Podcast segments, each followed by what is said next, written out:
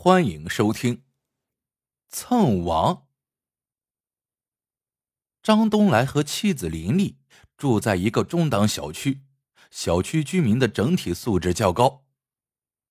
这一天晚上，张东来正在家玩手机，有人敲门。开门一看，是个中年男人，皮肤有点黑，衣服有点皱。中年男人有点不好意思的说。我是隔壁的，我叫王有才，今天刚住进来。一听是邻居，张东来友好的笑了笑，问道：“王哥呀，你有啥事儿？”王有才搓着手说：“那个，我刚住进来，还没装宽带呢，你看能不能先借用一下你家的无线网络？”我晚上得跟人视频，咱楼里的手机信号不太好。张东来觉得可以理解，就把无线网密码告诉了王有才。王有才连连道谢后走了。关上门，妻子林丽说：“隔壁这家原来住着个小伙子，咋换人了？你把无线网络密码给他，没关系吗？”张东来笑了笑说。你看他的样子像黑客吗？林丽也笑了，没当回事过了几天，林丽下班后到小区门口的菜市场买菜，见大葱新鲜，就买了一捆，并让卖菜的把葱叶砍掉。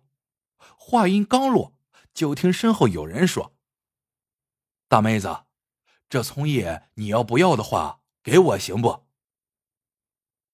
林丽转头一看，愣了。你不是隔壁的王有才吗？王有才也一愣，随后一拍大腿说：“我说有点眼熟呢，原来是邻居啊。”林丽把砍下来的葱叶递给了王有才，问道：“你也来买菜呀？”说着，他看看王有才手里的塑料袋。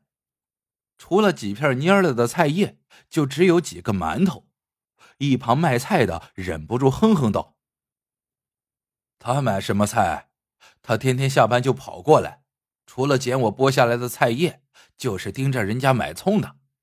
这天天吃葱叶，他也吃得下去。”王有才拍拍塑料袋说：“葱叶蘸大酱，菜叶做个汤，馒头吃着喷喷香。”林丽哑然失笑，这也太节省了吧！靠蹭葱叶就行了。别说，林丽每次下班去买菜，就都能看见王有才在菜摊旁等着。就算林丽不买葱，总有其他不要葱叶的买葱人。王有才呢，回回都能满载而归。林丽回家后，忍不住对张东来说：“隔壁老王也太抠门了吧！”我就没看他买过啥菜。张东来笑道：“他那户型一百多平方米呢，就算不是他买的，是租的，一个月租金也得四千多块呢。舍得租这么贵的房子，能舍不得吃口菜？说不定人家只是在吃的方面习惯了节俭罢了。”过了一阵子，天气渐渐冷了，各家各户。都开始自行烧壁挂炉取暖了。林丽比较怕冷，因此烧的比较早，温度也设的略高。烧了几天，林丽看着燃气表，皱眉道：“这燃气炉是不是有点问题啊？今年怎么感觉比去年费气呢？”张东来毫不在意的说：“这你也能感觉得出来，刚开始烧。”废气是正常的，等过几天屋里温度恒定了就好了。到了周末，张东来陪林丽回丈人家住了两天才回来。到家时天已经黑了，一到家门口就见王有才正在门口转悠呢，一脸着急的样子。见他俩回来了，王有才顿时高兴起来。兄弟，我看这两天无线网的信号没了。想过来问问你，你也没在家。张东来有点哭笑不得。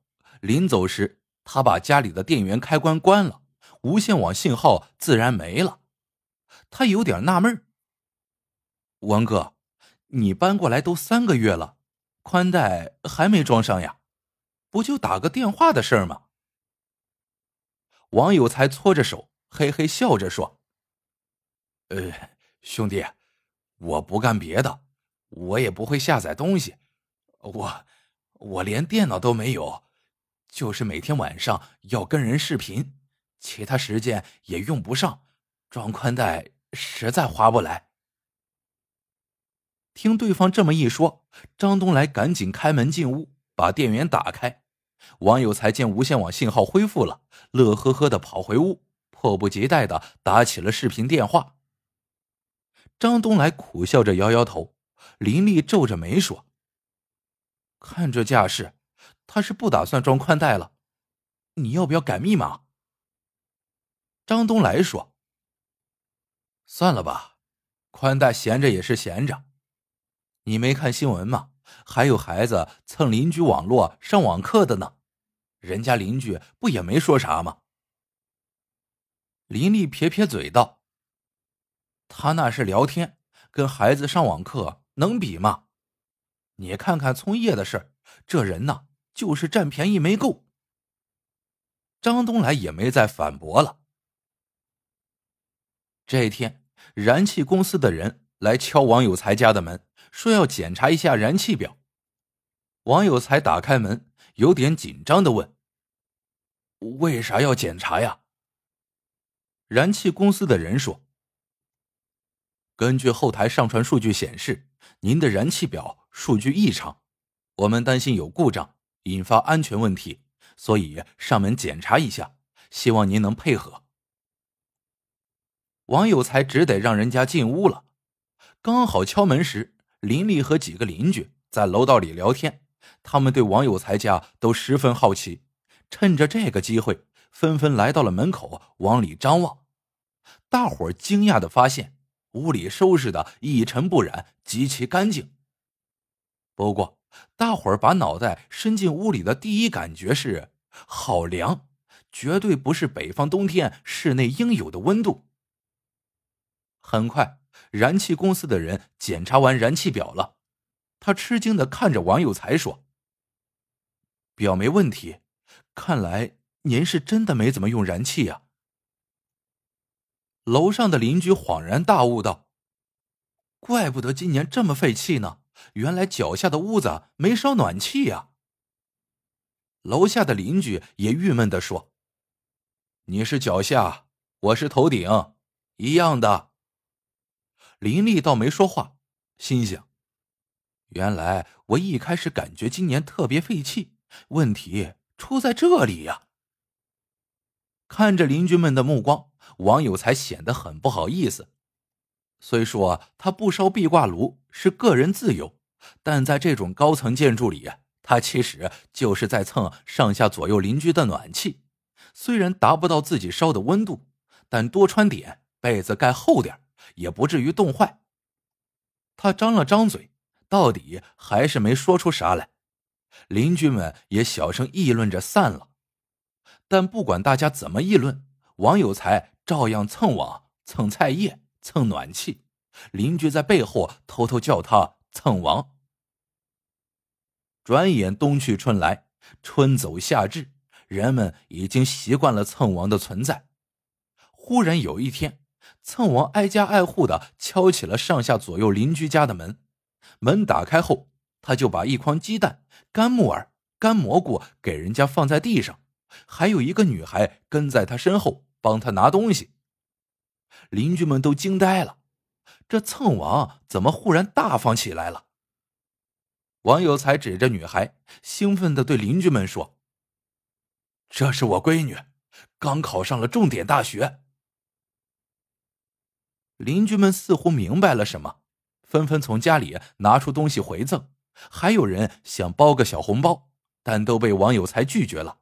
他搓着手，不好意思的说：“这一年多，我光蹭你们的东西了。我闺女说开学前来看看我，我特意让她带点东西来。孩子拿不动多少，都是老家自产的，算是小小的心意。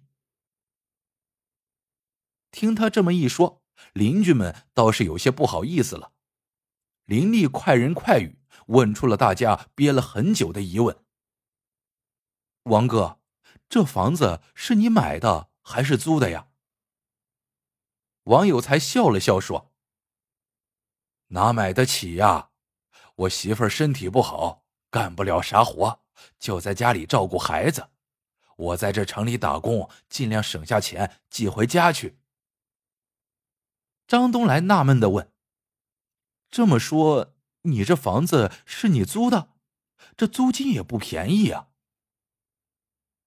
王有才摇摇头说：“这房子是我远房亲戚的，他出国留学去了，因为装修的很好，家里也不差钱。”就不打算租出去，但他又担心长时间没人住对房子不好，就让我来给他看房子。房子白住，打扫干净就行。我不怕冷，不怕热，不烧暖气，也不开空调，但每天都要跟媳妇儿和孩子打视频电话，得让他们放心，我在大城市里过得很好。王有才最后说。再过些日子，亲戚要回来了，我也该走了。求大家一件事情，别跟他说我这么抠的事，白住人家的房子，别再给人家丢脸。邻居们的眼圈都红了。张东来大声说：“王哥，你不丢人，你是真爷们儿。”好了。这个故事到这里就结束了。喜欢的朋友们记得点赞、评论、转发，感谢您的收听，我们下个故事见。